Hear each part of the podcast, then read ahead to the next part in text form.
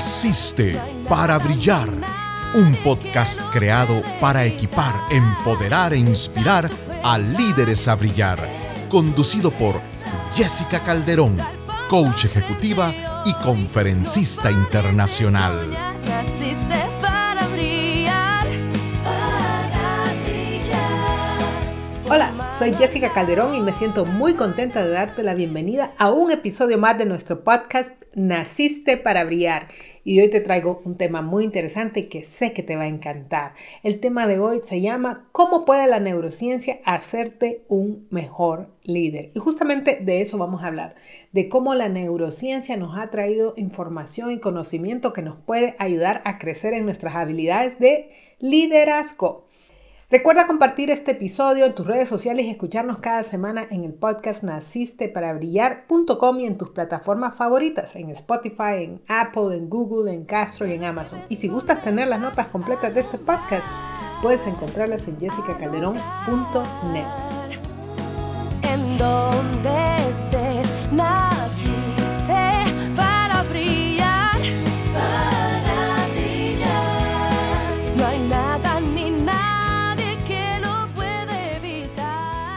que me parece un poco extraño, increíble o no quizás raro el hecho de que apenas está comenzando a hablar seriamente del liderazgo en las organizaciones hace unos años, quizás un par de décadas, y ahora estamos hablando de un tema nuevo y es el neuroliderazgo. Entonces, la pregunta que me hago yo es, ¿este es un tema serio o esta es una moda pasajera? Porque eso de neuro ahora lo están metiendo por todos lados, que neuromarketing, que neuroventas, que neurocoaching, neuroliderazgo, neuro todo. Entonces la pregunta es, ¿verdaderamente el neuroliderazgo vale la pena estudiar esto y me ayudará verdaderamente a mí como líder? Pues quiero compartirte en este episodio del día de hoy mi opinión, pero no solo eso, también te voy a compartir mi experiencia desde hace 11 años que soy coach, no, bueno, 12 años soy coach, pero recientemente decidí que iba a incorporar estos conocimientos del neuroliderazgo basados justamente en esa experiencia. Así que aquí te va. Sabes, por cosas de la vida, en el año 2011 decidí certificarme como entrenadora y coach con el grupo del famoso autor John Maxwell y la especialidad de este grupo es justamente en liderazgo. Así que empecé a estudiar seriamente el tema y a trabajar con muchos líderes en organizaciones. Y con ello yo trataba de aplicar todas estas cosas que estaba aprendiendo y obviamente con mi experiencia, pero específicamente la metodología del grupo de John Maxwell que pues lleva muchos años trabajando en liderazgo. Y sabes, en realidad me fue bastante bien, pero empecé a notar algo y es que aun cuando estábamos enseñando teorías y fundamentos del liderazgo, parecía que algo hacía falta, parecía que algo hacía que las personas no quisieran dar ese salto y cambiar al otro lado. Pero en algunas ocasiones sí sucedía. Afortunadamente, cuando yo me convertí en entrenadora de liderazgo, al mismo tiempo estaba estudiando coaching. Y acá te quiero aclarar que cuando estudié coaching, mi maestro de coaching, que es un inglés, él era muy metido al estudio de la mente. Y justamente en esta misma organización tenía un maestro que se convirtió en mi mentor y él estaba muy metido a estudiar cómo funciona esto de la mente, el mindset. Coincidió que algunos años después yo me convertí en la maestra de coaching de todo el programa hispano de siempre del mismo grupo. Y cuando me convierto en la maestra de coaching, obviamente daba clases casi que todas las semanas, pues fíjate que empiezo a estudiar con mucha más profundidad el coaching y empiezo a estudiar la mente. Y entonces empecé a aprender cosas muy interesantes, combinadas obviamente con lo que estaba desarrollando en el tema del liderazgo. Y una de las cosas más importantes que aprendí, bueno, y que todos lo sabemos probablemente, es que lideramos a personas. Las personas son complejas, son algunas veces algunas cosas no funcionan con algunas personas y con otras personas ya no nos funcionan. Sabes, liderar realmente es complicado porque implica trabajar con personas, lo que puede llegar a ser un gran misterio. Ahora, lo interesante es que cuando entendemos cómo funciona nuestra mente, cómo son los procesos de cambio, por qué hacemos lo que hacemos, este misterio como que se va quitando un poquito. Y yo te quiero contar dos casos de personas, obviamente he cambiado muchísimo la historia para que se reserve la identidad, pero casos que yo me he dado cuenta o que me he enterado, ya sea como coach, como trainer o pues porque he leído acerca de ellos o he sabido de ellos. Pues en este caso te voy a hablar de dos líderes, el líder A y el líder B. El líder A, digamos que es una persona muy inteligente, muy capaz, con una muy buena posición, pero con un carácter bastante complicado. Y de repente, cuando su equipo sabe que tiene que hacerle una presentación, ya está un poco estresado. ¿Por qué? Porque de repente saben que el líder puede llegar a molestarse. Y esto obviamente lo llena de nerviosismo y empiezan, qué sé yo, a titubear, a decir las cosas de una forma, a confundirse. Y de repente el líder, en lugar de pensar, oh, puede ser que están nerviosos, se pone más inquieto y empieza a presionar más por información. ¿Y qué crees que es lo que pasa? Que la persona que está haciendo la presentación se siente cada vez peor, hay un ambiente tenso y al final no se llega a mucho en este tipo de reuniones. Este es el líder. Ahora vamos a hablar acerca del líder B. Este líder es amable, es abierto a escuchar, es una persona que le encanta relacionarse y que le gusta escuchar y verdaderamente poner atención a su equipo. Entonces cuando su equipo llega a hacerle una presentación, no se sienten estresados, se sienten sumamente confiados, tranquilos, se han preparado evidentemente, pero saben que aún si cometieran un error, su líder se lo va a hacer ver, pero no le va a hacer sentir mal. Entonces tienen la confianza de presentar sus ideas, de abrirse a sugerencias y de compartir entre todos. Entonces, ¿qué es lo que pasa? Que ahora yo te voy a presentar estos casos desde atrás de la cortina, porque en el líder A, como te estaba diciendo, de repente su gente se siente desmotivada, se siente asustada, estresada. En cambio, en el líder B se sienten muy contentos, que pertenecen, que tienen un buen clima y que se les valora. Entonces, ahora yo te pregunto, ¿qué tendrías que cambiar ahí? Digamos, obviamente todo el mundo diría, pues sabes que el líder A debería de cambiar su temperamento, pero cuando estamos viviendo la película y cuando quizás somos ese líder A, no nos estamos dando cuenta qué es lo que está pasando, por qué estas personas están teniendo esta reacción. Entonces veámoslo atrás de la cortina, digamos, de la neurociencia y del neuroliderazgo, qué es lo que está pasando en realidad.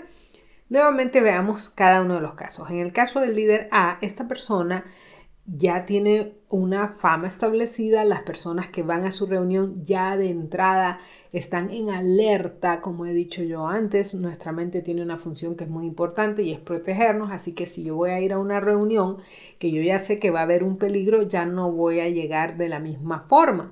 Y evidentemente, cuando estamos hablando de una situación laboral, pues yo voy a entender como peligro que me haga quedar mal en frente de los demás, pero también puedo pensar y cómo va a afectar esto mi rendimiento, mi desempeño, mi evaluación de desempeño, pero también puedo pensar, ¿será que se va a enojar tanto que me van a despedir? Entonces imagínate, todas estas cosas pueden estar pasando en la mente de una persona.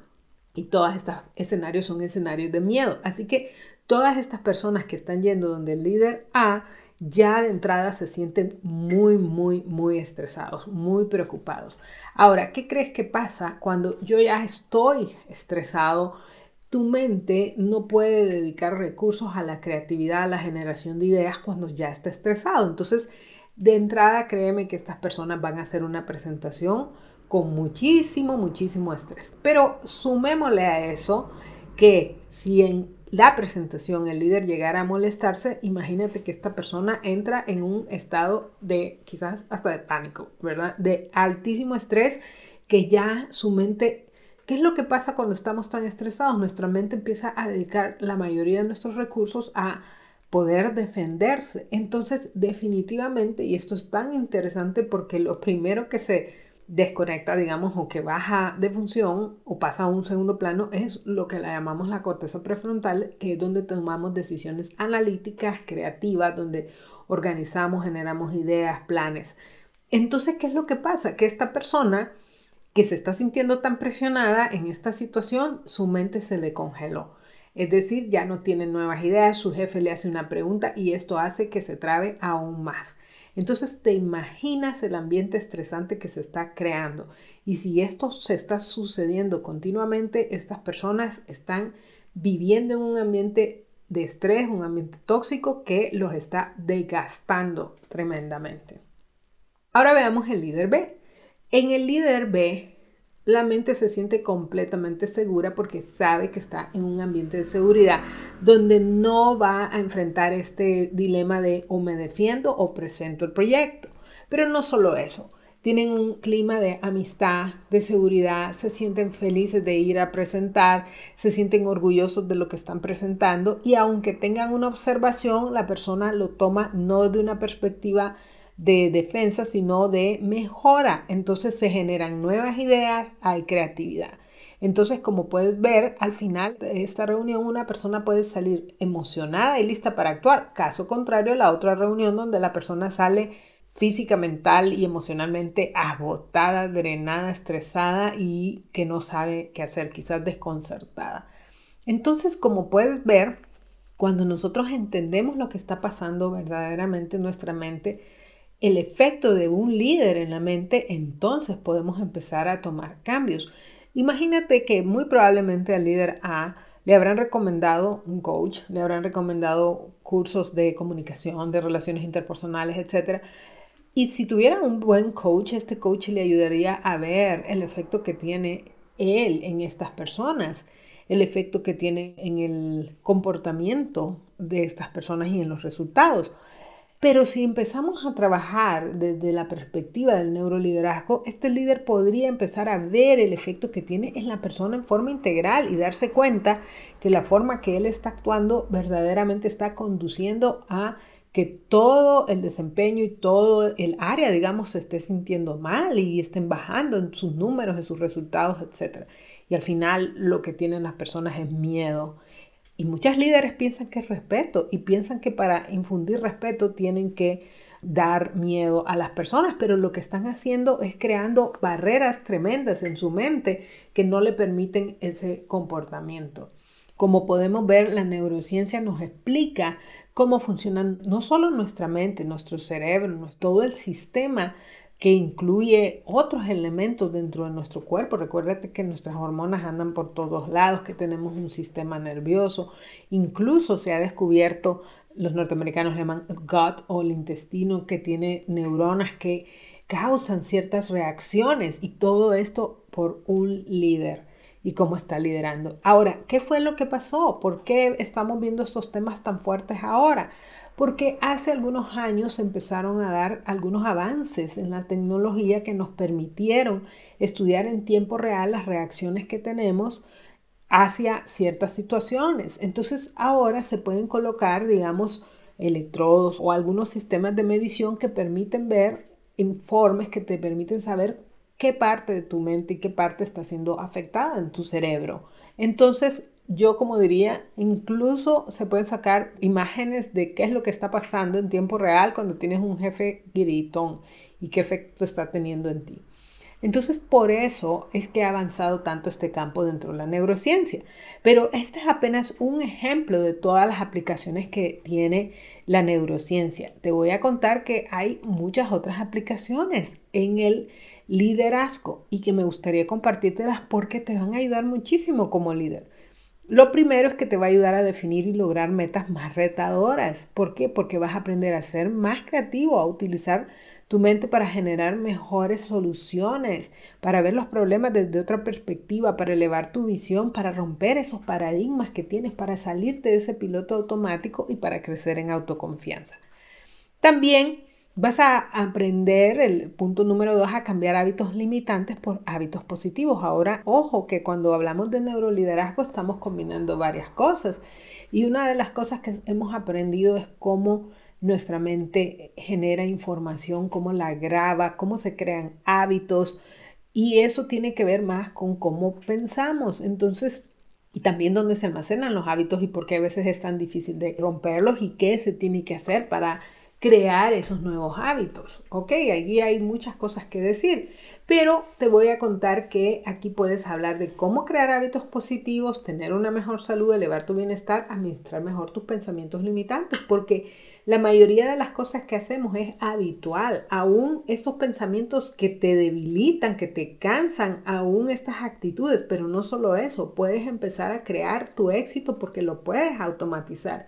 Puedes crear rutinas que te permitan hacer en automático cosas que te van a ayudar a llegar a donde quieres llegar. Otro punto número tres sería elevar el bienestar al aprender técnicas de manejo de estrés. Por ejemplo, entonces eso te va a ayudar a cómo controlarte. Por ejemplo, al administrar, como te decía, estas técnicas del manejo del estrés, vas a poder aplicar una relajación, respiración que te permite controlarte, relajarte, meditar, etc. Y son toda una serie de técnicas que te permiten sentirte mejor y pensar mejor.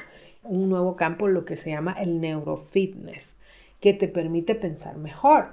Ok, otro punto que nos ayuda también en la neurociencia es el famoso campo de la inteligencia emocional.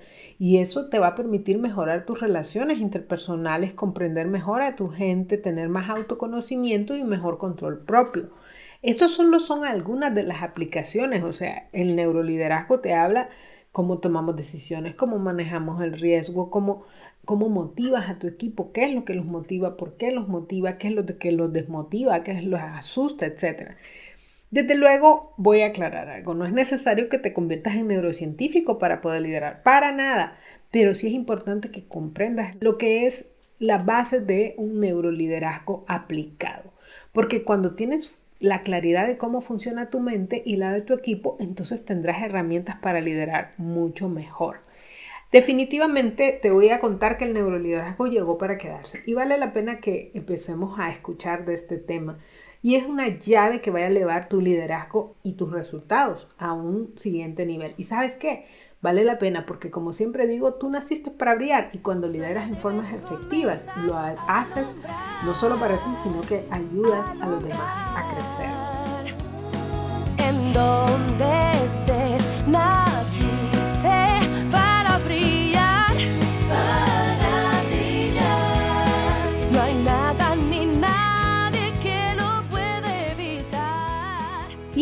vamos a ir con nuestro auto-coaching. Toma un tiempo de tu día para investigar un tema de neuroliderazgo de todos los que he incluido en esta lista que te acabo de compartir. Y ahora hazte la pregunta de cómo puedes incluir este tema en tu propio desarrollo personal. ¿Qué te pareció nuestro episodio de hoy? Siempre me gusta terminar con una frase y en esta ocasión te traigo una de el famoso autor John Maxwell. Todo se levanta y todo se cae con el liderazgo. Me encantó estar contigo una vez más en el podcast Naciste para Brillar. Recuerda que puedes suscribirte a nuestro podcast desde las plataformas Apple, Teacher, Spotify, Google, Amazon, Castos y desde luego nos puedes seguir en nacistesparabrillar.com. Hasta luego.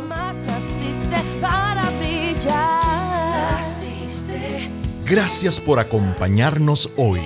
Escucha nuevamente a Jessica la próxima semana en un nuevo episodio de Naciste para brillar.